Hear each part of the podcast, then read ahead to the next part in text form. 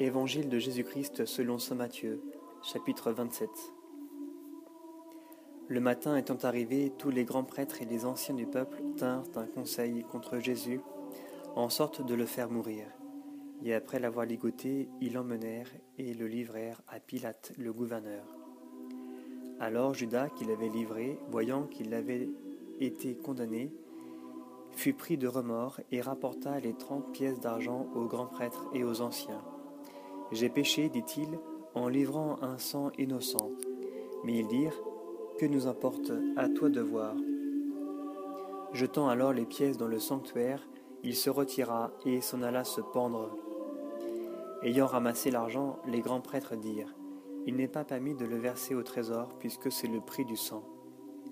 Après délibération, ils achetèrent avec cet argent le champ du potier comme lieu de sépulture pour les étrangers. Voilà pourquoi ce chant-là s'est appelé jusqu'à ce jour le chant du sang.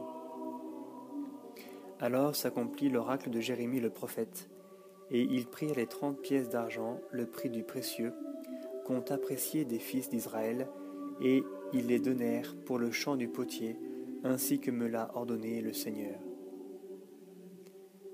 Jésus fut amené en présence du gouverneur, et le gouverneur l'interrogea en disant, Tu es le roi des Juifs?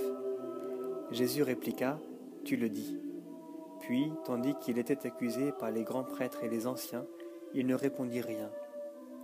Alors Pilate lui dit, N'entends-tu pas tout ce qu'ils attestent contre toi?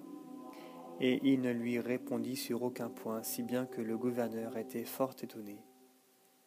À chaque fête, le gouverneur avait coutume de relâcher à la foule un prisonnier, celui qu'elle voulait. On avait alors un prisonnier fameux nommé Barabbas. Pilate dit donc aux gens qui se trouvaient rassemblés, Lequel voulez-vous que je vous relâche, Barabbas ou Jésus, que l'on appelle Christ? Il savait bien que c'était par jalousie qu'on l'avait livré. Or, tandis qu'il siégeait au tribunal, sa femme lui fit dire, Ne te mêle point de l'affaire de ce juste, car aujourd'hui été très affecté dans un songe à cause de lui. Cependant les grands prêtres et les anciens persuadèrent aux foules de réclamer Barabbas et de perdre Jésus. Prenant la parole, le gouverneur leur dit Lequel des deux voulez-vous que je vous relâche? Ils dirent Barabbas. Pilate leur dit Que ferai-je donc de Jésus que l'on appelle Christ? Ils disent tous Qu'il soit crucifié. Il reprit Quel mal a-t-il donc fait? Mais il criait plus fort Qu'il soit crucifié. Voyant alors qu'il n'aboutissait à rien, mais qu'il s'ensuivait plutôt du tumulte, Pilate prit de l'eau et se lava les mains en présence de la foule en disant Je ne suis pas responsable de ce sang, à vous de voir. Et tout le peuple répondit Que son sang soit sur nous et sur nos enfants. Alors il leur relâcha Barabbas. Quant à Jésus, après l'avoir fait flageller, il le livra pour être crucifié. Alors les soldats du gouverneur prirent avec eux Jésus dans le prétoire et ameutèrent sur lui toute la cohorte. L'ayant dévêtu, ils lui mirent une chlamide écarlate. Puis, ayant tressé une couronne avec des épines, ils la placèrent sur sa tête, avec un roseau dans sa main droite. Et s'agenouillant devant lui, ils se moquèrent de lui en disant Salut, roi des Juifs. Et, crachant sur lui, ils prenaient le roseau et en frappaient sa tête. Puis, quand ils se furent moqués de lui, ils lui ôtèrent la chlamide, lui remirent ses vêtements et l'emmenèrent pour le crucifier. En sortant, ils trouvèrent un homme de Cyrène, nommé Simon. Ils le requirent pour porter sa croix. Arrivés à un lieu dit Golgotha, c'est-à-dire lieu dit du crâne, ils lui donnèrent à boire du vin mêlé de fiel. Il en goûta et n'en voulut point boire. Quand ils l'eurent crucifié, ils se partagèrent ses vêtements en tirant au sort. Puis s'étant assis, ils restaient là à le garder. Ils placèrent aussi au-dessus de sa tête le motif de sa condamnation, ainsi libellé Celui-ci est Jésus, le roi des Juifs. Alors sont crucifiés avec lui deux brigands, l'un à droite et l'autre à gauche. Les passants l'injuriaient en hochant la tête et disant Toi qui détruis le sanctuaire et en trois jours le rebâtis, sauve-toi toi-même, si tu es le Fils de Dieu, et descends de la croix. Pareillement, les grands prêtres se gaussaient et disaient, avec les scribes et les anciens, il en a sauvé d'autres, et il ne peut se sauver lui-même.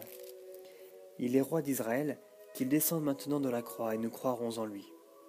Il a compté sur Dieu, que Dieu le délivre maintenant s'il s'intéresse à lui. Il a bien dit Je suis fils de Dieu. Même les brigands crucifiés avec lui l'outrageaient de la sorte.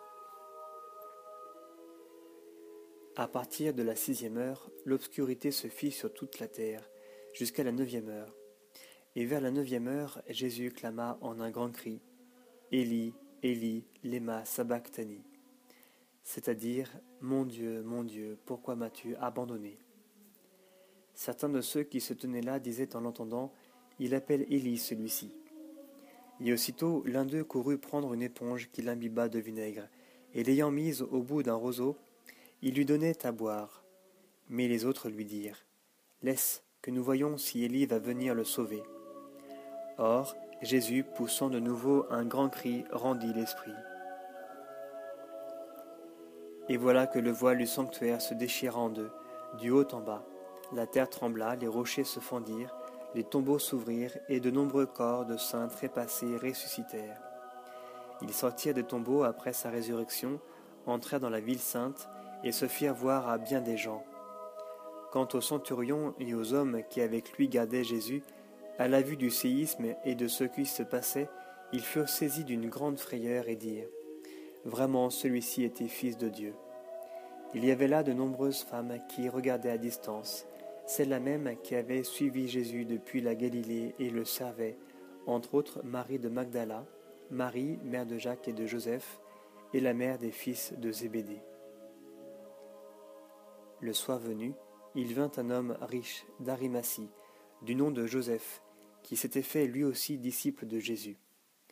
Il alla trouver Pilate et réclama le corps de Jésus. Alors Pilate ordonna qu'on le lui remît. Joseph prit donc le corps, le roula dans un linceul propre et le mit dans le tombeau neuf qu'il s'était fait tailler dans le roc. Puis il roula une grande pierre à l'entrée du tombeau et s'en alla. Or, il y avait là Marie de Magdala et l'autre Marie, assises en face du sépulcre. Le lendemain, c'est-à-dire après la préparation, les grands prêtres et les pharisiens se rendirent encore chez Pilate et lui dirent Seigneur, nous nous sommes souvenus que cet imposteur a dit de son vivant Après trois jours je le ressusciterai. Comment donc que le sépulcre soit tenu en sûreté jusqu'au troisième jour pour éviter que ses disciples ne viennent le dérober et ne disent au peuple Il est ressuscité des morts. Cette dernière imposture serait pire que la première. Pilate leur répondit Vous avez une garde, allez et prenez vos sûretés comme vous l'entendez. Ils allèrent donc et s'assurèrent du sépulcre en scellant la pierre en, et en postant une garde.